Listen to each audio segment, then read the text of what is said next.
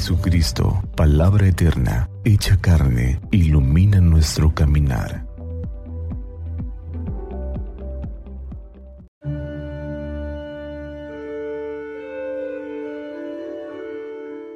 Jueves 22 de diciembre, cuarta semana de Adviento.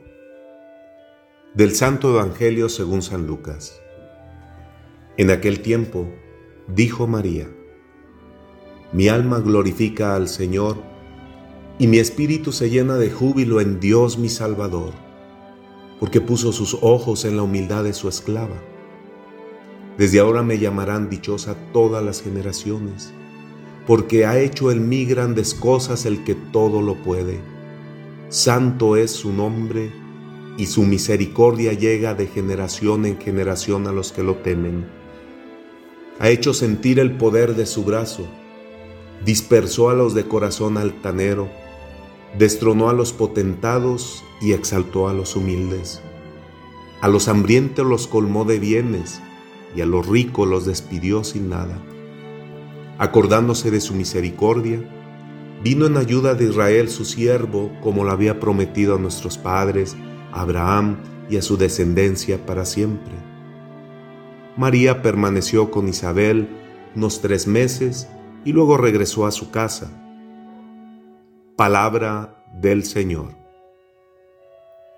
El día de hoy la liturgia de la palabra nos presenta en el Santo Evangelio lo que conocemos como el Magnificat, o el canto de María, claro está, inspirado en el célebre cántico de Ana, como nos lo recuerda hoy muy oportunamente el Salmo responsorial, siendo así la celebración gozosa que resume toda la historia de la salvación.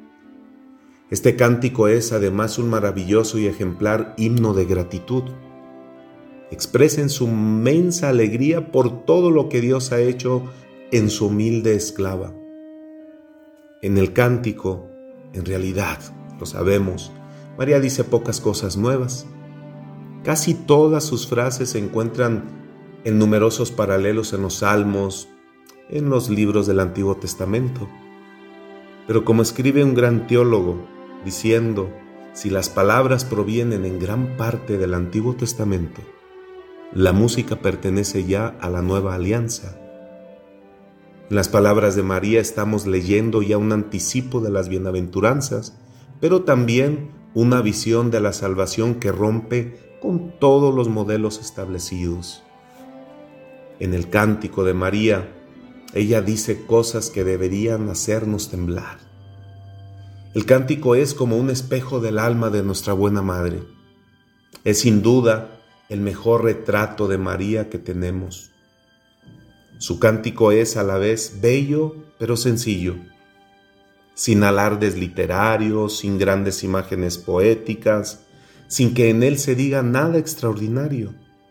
Y sin embargo, qué impresionante resultan sus palabras. Es ante todo un estallido de alegría. Las cosas de Dios, recordemos, parten del gozo y terminan en el entusiasmo. Dios viene a llenar no a vaciar. Pero ese gozo no es humano, viene de Dios y en Dios termina.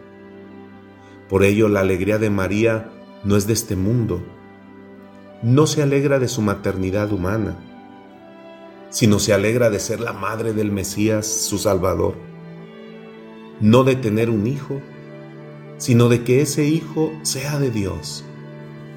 Por eso se sabe llena de gracia por eso se atreve a profetizar que todos los siglos la llamarán bienaventurada, porque ha sido mirada por Dios. La mirada de un hombre de Dios es una bendición, cuanto más si el que mira es Dios. Pienso pues que es necesario que también todos nosotros cantemos con ella y como ella atrevernos a decir toda la verdad que María anuncia. Estamos llegando al final del tiempo de Adviento, como sabemos un tiempo de conversión y de purificación. Hoy es María quien nos enseña el mejor camino de Adviento. Meditar la oración de nuestra buena Madre, queriendo hacerla nuestra, nos ayudará a ser más humildes, más de Dios.